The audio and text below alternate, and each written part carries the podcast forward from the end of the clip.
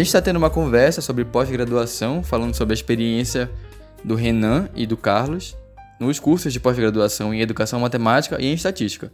Se você não ouviu o episódio anterior, eu recomendo que vá lá ouvir, para não ficar muito voando né, na conversa. E agora a gente vai continuar o episódio para quem estava esperando. Bom, a gente fez umas enquetes aqui no Instagram só para, assim, a gente tem um público no nosso Instagram que o Madcast nasceu na UEPA, né, que é a Universidade do Estado do Pará. Então, o Instagram é basicamente o Instagram do Centro Acadêmico de Matemática da UEPA, e o público são os alunos que são alunos e ex-alunos de lá. Então a gente fez uma enquete com eles.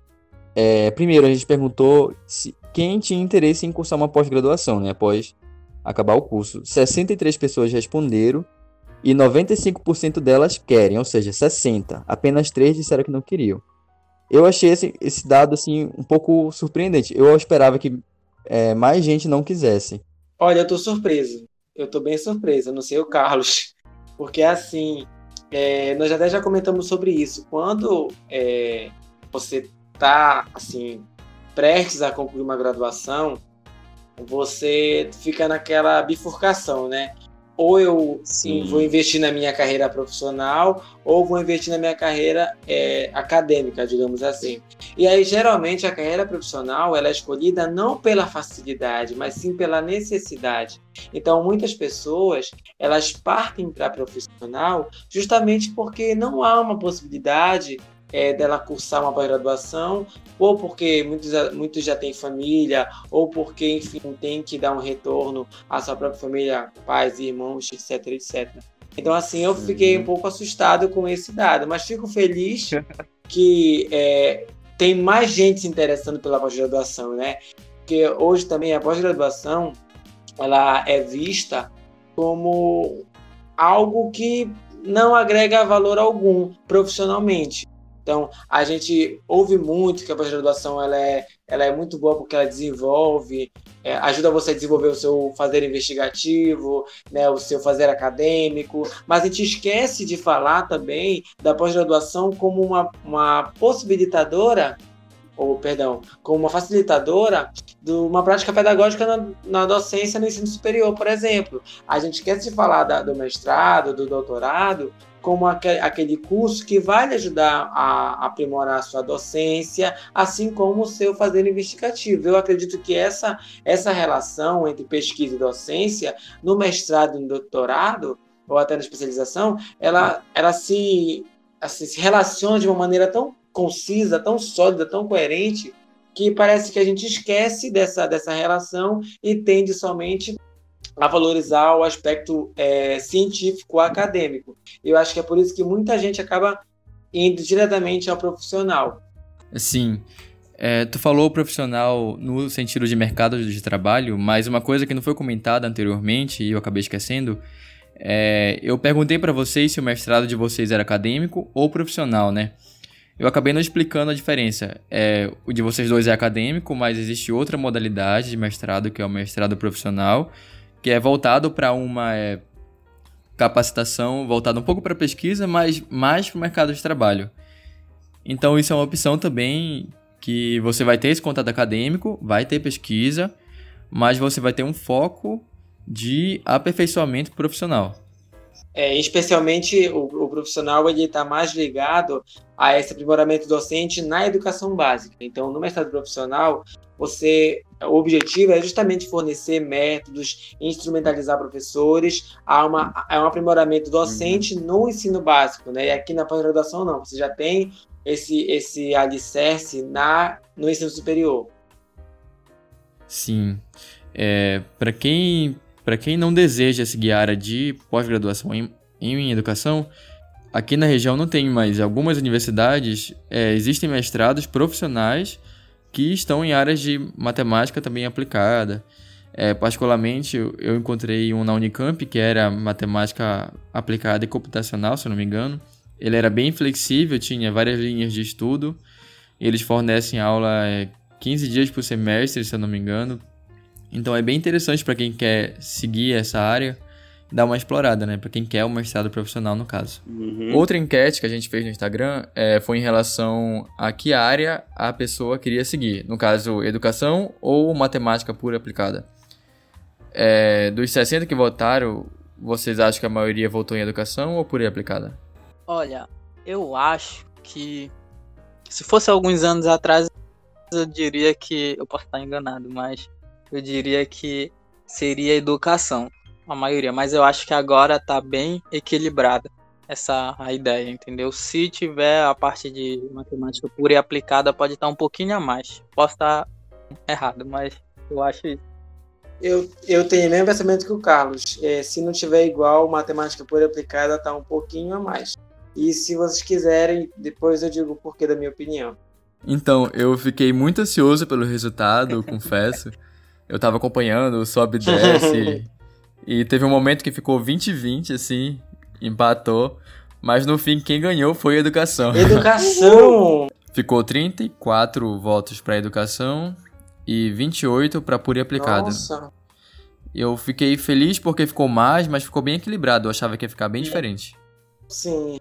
Eu pensei que educação ia sair na frente. Saiu um pouco, né? Mas não disparado. Eu achei que fosse É. disparado. também. Eu prometi que eu não ia falar isso aqui. Mas como, como a- é, digamos assim, foi natural, vou falar, né? O que acontece? Eu, eu acreditei que seria matemática pura aplicada, porque na graduação, o mestrado em educação e educação matemática, ele sofre por um preconceito significativo, tanto da parte dos professores e que, por acaso, acaba influenciando os alunos. Então, tanto a pós-graduação em educação, educação matemática, ela é vista hoje, e enfim, espero que nós possamos mu- mudar essa, essas, essas, esses, esses preconceitos.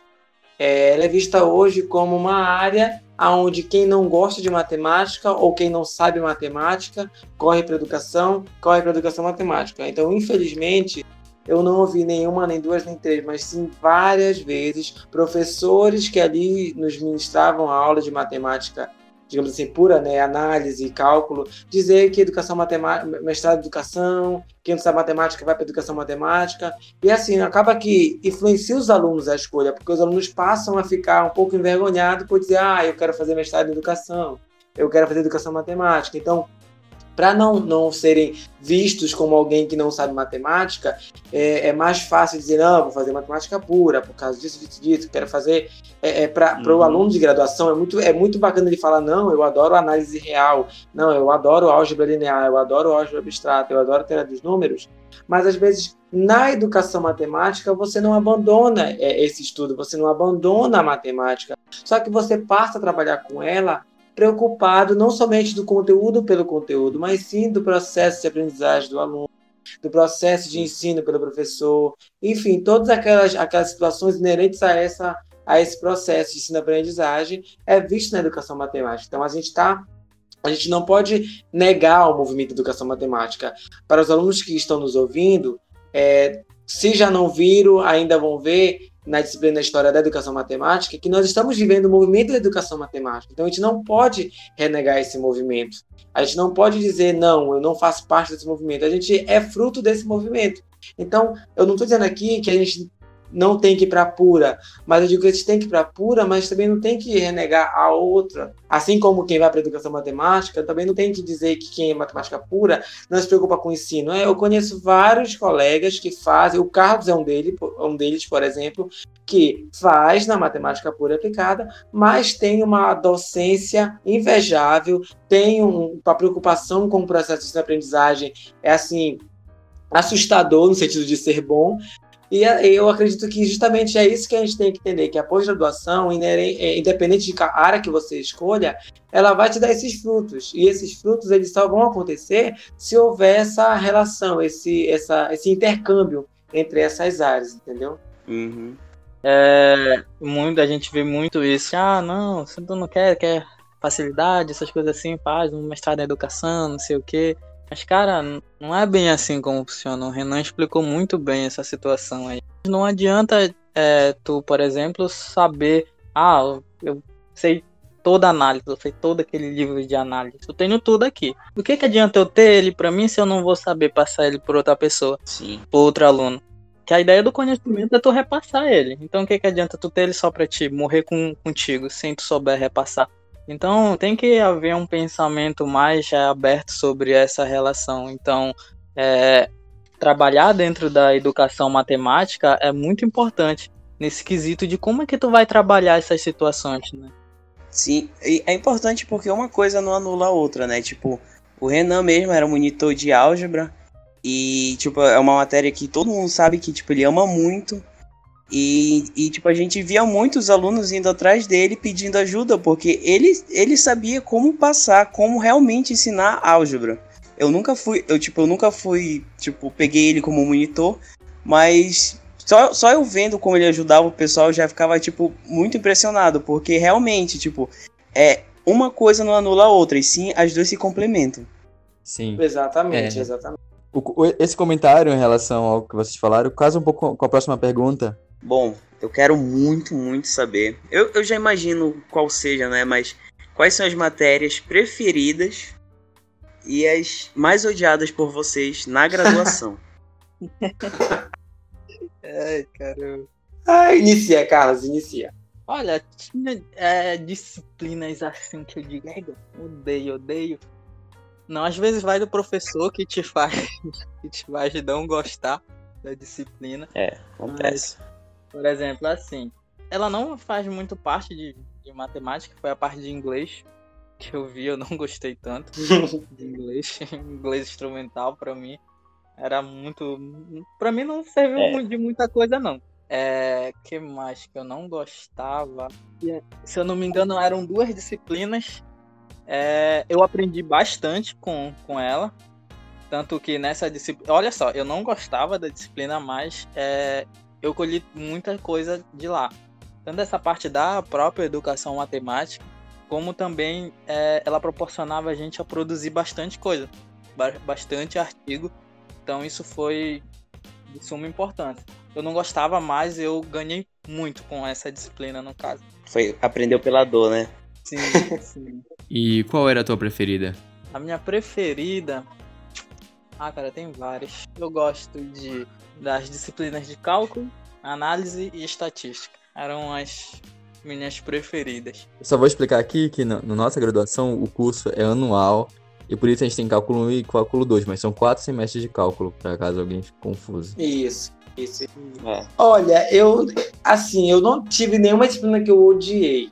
Houve disciplinas que eu não tinha afinidade, mas que, assim, eu tive que fazer. Então, eu vou começar pelas que eu não tinha muita afinidade. Então, estatística era uma delas, me perdoe, Carlos, tá? Desculpa, mas eu nunca, eu nunca consegui. Eu fiz a disciplina, assim, fiz boas avaliações, tive boas notas, mas aquilo para mim não tinha um significado quanto as que eu gostava, entendeu? Acho que foi só Uhum. estatística. Ah, e, e computação, porque eu, eu- enfim, a tecnologia ela não gosta de mim. E aí eu nunca me dei bem com tecnologia. O Lucas sabe disso. Eu nunca me dei bem com tecnologia nenhuma. Para vocês terem ideia, um dia desse eu aprendi que podia salvar em PDF sem ter que converter num site. Então, só aí você já vê que eu já não sou muito bom dessa, dessa tecnologia. Então, computação e, e estatística foi uma das disciplinas que eu tive, assim, fui fazendo, mas, assim, empurrando mesmo, tendo que me dedicar, porque gostava ou não gostava muito, não. Agora, claro, acho que todos vocês já sabem qual é a disciplina que eu mais gostava, não tem nem como, como ser outra, com certeza é álgebra linear. É, assim, eu ia para as aulas de álgebra linear, os meus olhos brilhavam. Eu lembro que o meu professor de álgebra linear, embora não fosse tão, é, tão compreendido pelos meus colegas, mas eu conseguia é, visualizar naquela aula assim algo magnífico que me chamou a atenção no primeiro momento que eu vi. E também gostei muito, tanto é que a álgebra linear né, foi meu TCC, enfim, é minha dissertação. E a outra também que eu gostei muito e que me possibilitou assim frutíferas investigações, com certeza foi introdução à, à educação matemática, né, que é justamente Uhum. é daí que surgiu o desejo em realizar o mestrado em educação matemática. Eu acho engraçado que, tipo, as minhas prediletas, tipo, não, não tende assim pra uma área, sabe? Educação ou matemática. Porque eu gosto de cálculo, tanto um quanto dois. E eu gosto muito de instrumentação, mas também eu tive uma boa, uma ótima professora, então, tipo, me fez gostar muito. Mas, tipo assim, no quesito não gostar, tem algumas de matemática, né? Que eu, que eu não vou citar aqui, fica para um próximo encontro, e é isso. É, a minha, assim, eu tenho muita afinidade com teoria dos números, é, então pra mim é a matéria perfeita, assim. Eu consegui fazer uma prova sem calculadora e. Sim, eu. eu lembro dessa história. Eu, eu lembro dessa história. Quanto tu tirou? Oito. Oito. Não foi muito bem ainda. E eu com a, calcula... e eu, com a calculadora tirei seis e meio. Não, ele falou. Não, eu falei assim, não, cara, eu, eu fiz a prova de cálculo numérico. Não, cálculo numérico não. De teoria dos números sem calculadora. E eu acho que eu fui mal. Aí o Lucas tentando me consolar. Não, amigo, relaxa, eu também fiz. Eu também fui mal. Aí eu perguntei, quanto tu tirou ele? Seis e meio. E tu? Três. É, mano. Não supera até hoje. Tá, vai diminuir minha nota aí. Então já tá na média, importante já tá na média. Ai, mano. É, então, gente, eu vi, no Instagram eu perguntei pra galera também qual eram as matérias que eles menos gostavam. Não perguntei as favoritas. E vou falar aqui pra vocês as respostas. É, análise real. Zero surpresa. Álgebra linear, né? Direto pro Renan. Álgebra linear foram duas vezes, inclusive. Álgebra moderna também não, não gostam. Sim, houve, houve votos. E desenho geométrico, que é uma matéria que a gente tem, né, no começo. Não sei se todo curso de matemática tem. Eu percebi que a galera tem muita matéria de matemática que não gosta, então isso me preocupa. Eu, eu esperava Sim, que... eu já, eu já ia comentar Não, agora. eu já esperava isso. Não, mas também tem, tem, tem outras variáveis que estão imbuídas aí que a gente sabe o porquê de- desses votos É, terem sido realmente. nessas, nessas disciplinas, né? A gente não pode assim É levar é o pé da letra. É difícil a gente gostar de algo que a gente não entende. Então, se a gente pega professores que não, que não conseguem transmitir a matéria, tipo, de uma maneira agradável, a gente acaba criando um ranço pela matéria, né? A disciplina de álgebra, álgebra 1 no caso, tem bastante coisa que tu já viu ali no teu ensino médio, então tu já tá mais familiarizado com isso. Então deveria ser uma disciplina que, não sei, eles deveriam gostar um pouco. É, a álgebra linear é uma disciplina que, assim, ela é, ma- ela é mal compreendida pelos alunos. E essa má compreensão dela pode estar justamente ligada à forma como o professor aborda essa disciplina. Então, é, a álgebra linear, ela, ela pode estar baseada em dois... Os estudos, eles diferem em dois caminhos, né? Você pode partir para trabalhar é, com o RN, né? Ou você pode partir para outro lado para trabalhar só em cima de matrizes. E eh, já vi professores que trabalham com as duas formas e, enfim, acho muito, muito proveitoso trabalhar com as duas formas juntas na álgebra linear. Agora uma pergunta que vocês devem ter odiado muito, muito, muito na época de produção. E aí, gente, como é que tá o TCC? Justamente isso. Por sinal, por sinal, quando eu tava conversando mais cedo com o Renan, ele perguntou: "E aí, André, como tá o TCC?" Ai, gente, é natural. É, é- aí o Carlos até tentou me salvar, "Ih, não fala isso". Mas E aí, o que foi que eu disse? E aí, o que foi que eu disse? Eu nem lembro, acho que tu falou assim: "Ah, na minha época era o que mais perguntavam". Exatamente. Então fale, meu nobre, me conte. Me conte como foi o TCC de vocês, se tipo assim, vocês levaram pro mestrado, porque tipo assim, é, eu, pelo menos por mim, né, eu pretendo muito levar o meu projeto de TCC para um mestrado, né, porque até porque é algo inovador e, e tipo aprimorar, né. Então, tipo, eu queria saber o que, que, que vocês pensam sobre isso. Meu TCC foi em, em- em cálculo aplicado, que foi cálculo de integrais duplas para o cálculo de volume. Então eu trabalhei isso. Já na, na, na estatística, não sei se eu vou continuar e nem sei se tem como conciliar a ideia que eu trabalhei no meu TCC Uhum. para trabalhar na pesquisa agora. Mas quem sabe, de repente concilio de alguma forma. Mas, é, mas eu vou trabalhar muita, muita coisa que eu vi, que eu trabalhei Sim. no meu TCC em respeito das integrais duplas e atendimento. De, algo, de alguma maneira tem, pode encaixar, né? E você, Renan? Bom, é, o meu TCC, ele foi em álgebra linear, como já disse, é uma área que eu me apaixonei desde a primeira vez que eu vi.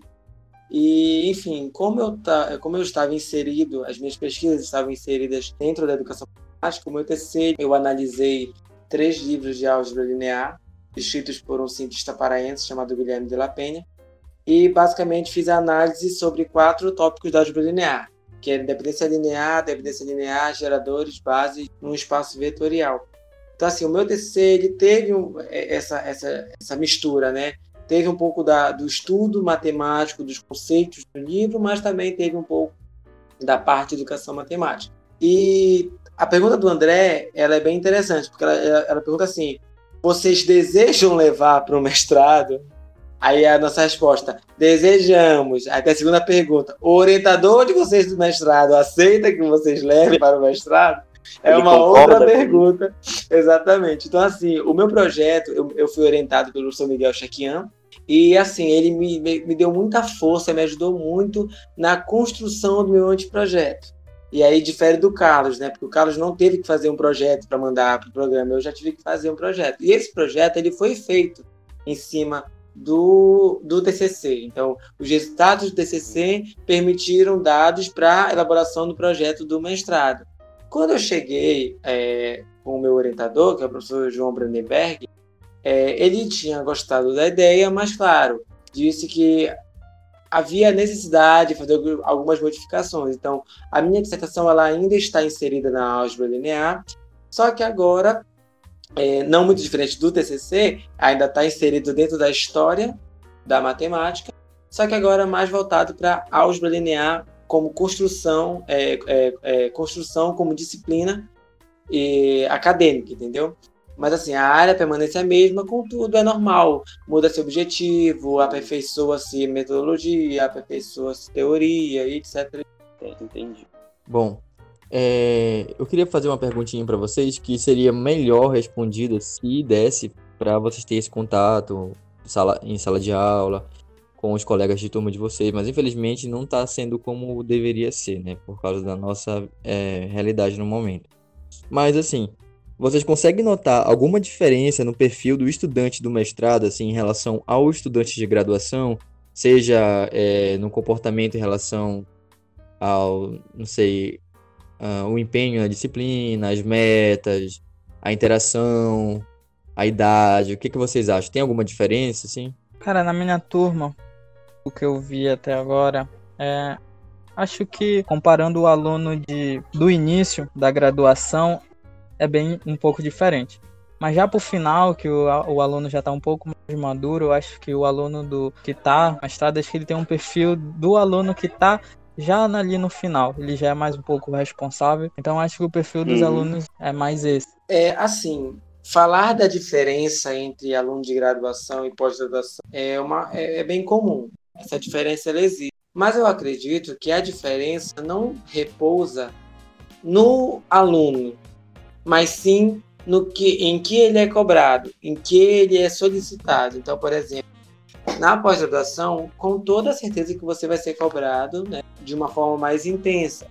É, é solicitado a você um posicionamento mais, é, digamos assim, assertivo, é solicitado um olhar investigativo um pouco mais minucioso, até porque você passou quatro anos na graduação. Então, a princípio, espera-se que você chegue à pós-graduação com todas as ferramentas que você teve conhecimento durante a graduação.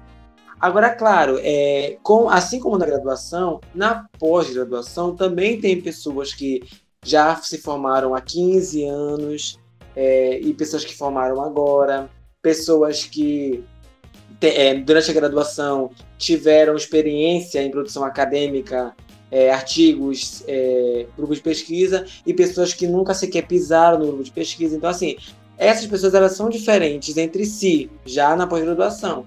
E essa diferença, justamente, ela acontece porque, enfim, das suas vivências, das suas experiências enquanto graduandos. É, complementando a, a pergunta, eu queria contar um, um relato meu, mas é bem breve, prometo.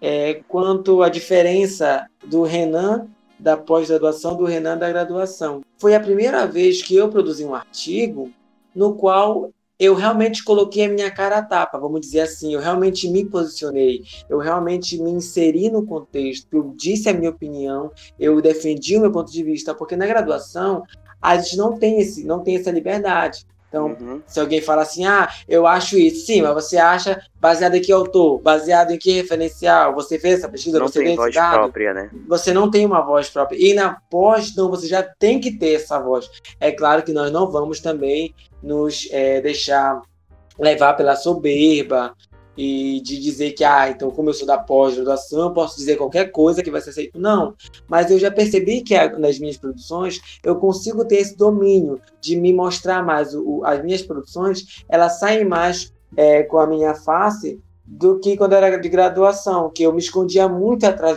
das literaturas com medo de represálias. Você é cobrado a, a, a se posicionar porque agora você é da pós-graduação, então você tem que ter um, um, essa, essa, esse pensamento assertivo, nessa né, defesa de de maneira mais clara, coerente e, e assim mostrando o domínio do que você está falando. Isso é muito cobrado. Então acho que a diferença ela repousa não no aluno, mas na forma como ele é cobrado entre esses dois níveis de uhum. ensino. Sim, é tipo assim, o que vocês gostariam de ter escutado? Dúvida pode ser dúvida, pode ser tipo qualquer coisa antes do, do mestrado? Tipo assim, sendo o lado positivo, o lado negativo, aquilo que vocês precisavam ouvir antes. Olha, eu não tenho agora em mente algo que eu queria que tivesse falado para mim.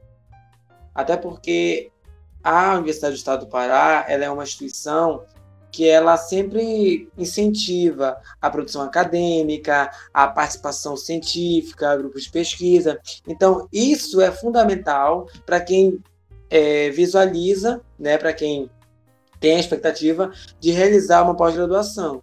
E aí, o que eu deveria ter escutado foi o que eu escutei, realmente.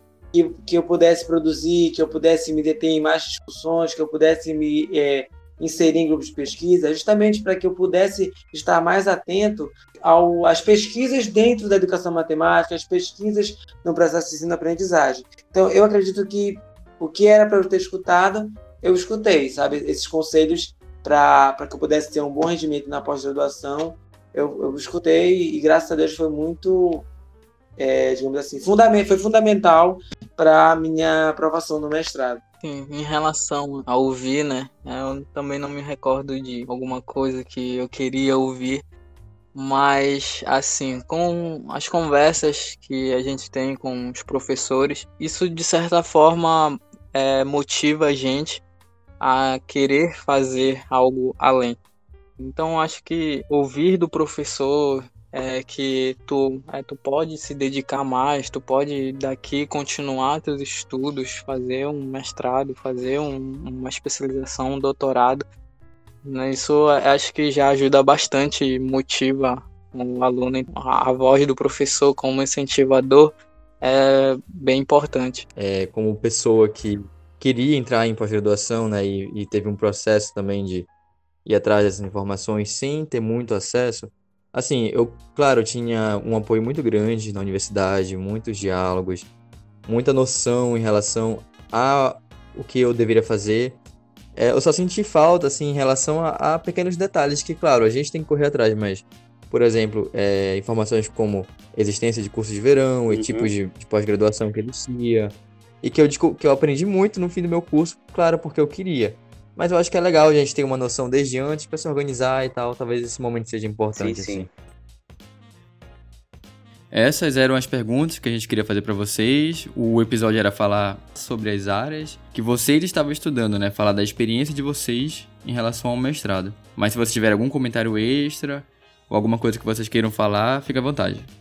Para os alunos que querem fazer uma pós-graduação, uma especialização, que, que façam, não desistam. É, pode pensar de agora, é, deve ser uma coisa difícil. Se tu se dedicar, pode ser trabalhoso. Trabalhoso vai ser. Nada vem assim de, de mão dada, mas é, tu com um planejamento, com é, um, um estudo legal, se planejar bacana, tu consegue. Tu vai tanto se tu for fazer na parte de educação matemática, como na parte de matemática aplicada, estatística, tu consegue fazer um planejamento legal, tu vai conseguir.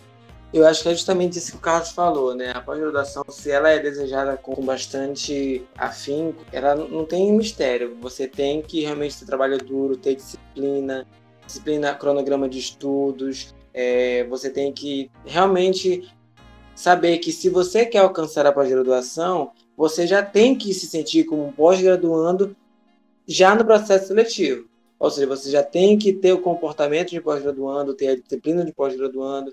Por quê? porque isso já vai acostumar você ao que você vai enfrentar a partir da sua inserção dentro do programa. E aí eu queria assim deixar um recado, um conselho que eu acho valioso para aqueles que querem é, adentrar a pós-graduação, principalmente na pós-graduação em educação matemática. Gente, produzam, leiam tudo que vocês puderem assim realizar para que possa contribuir para o currículo Lattes é de extrema importância.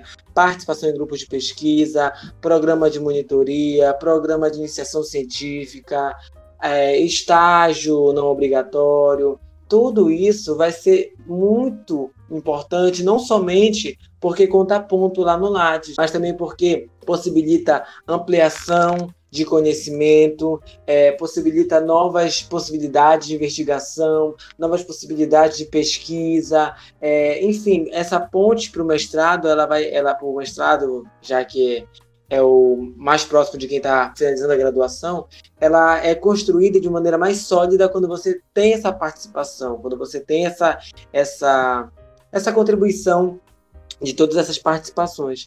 E aí, enfim, como o Carlos falou, tem disciplina. Se você quer fazer mestrado em educação matemática, se, se você quer fazer mestrado em matemática, leiam os, os últimos editais, já se interem de como é o processo, escutem esse podcast que é muito importante. E, e enfim, é, tenham disciplina, se organizem de estudos, façam leitura.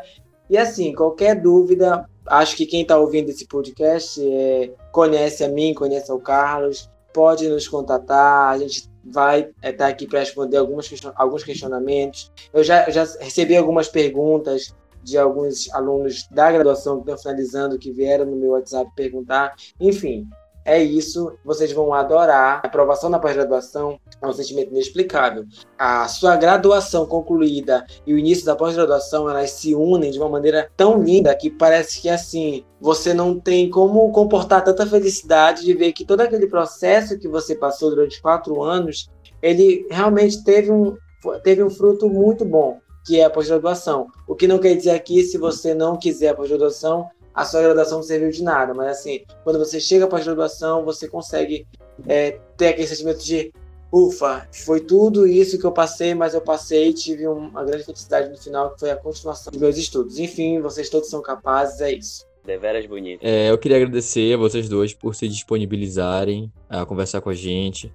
É, esse foi um momento mais descontraído para tirar algumas dúvidas, quem tá ouvindo, eu espero que tenha gostado da conversa, mas se alguma pergunta escapou, se alguma pergunta não foi respondida, pode mandar pra gente no YouTube ou pelo, pelo Instagram do Kamate, que é Kamate Wepa. É, a gente quer não só incentivar o, a entrada na pós-graduação, mas falar um pouco sobre, sobre as etapas, né? E quem tá em dúvida vai saber se quer mesmo isso, é uma etapa incrível, e a gente quer estimular isso. Procurem também outros programas de divulgação científica.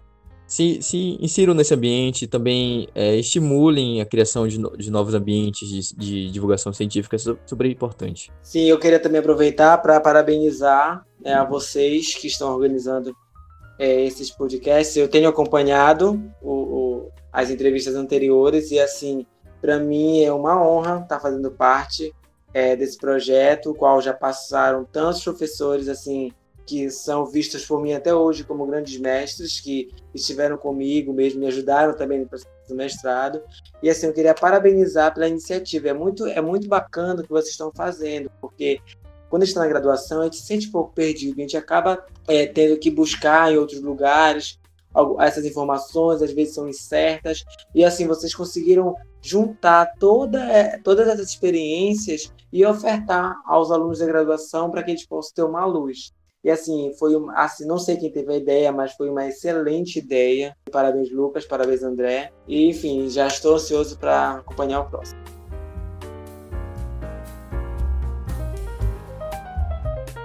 Bom, gente, esse foi o episódio de hoje. A gente está cheio de ideia, mas se você tiver algum tema que queira saber ou queira que a gente discuta no podcast, manda pra gente.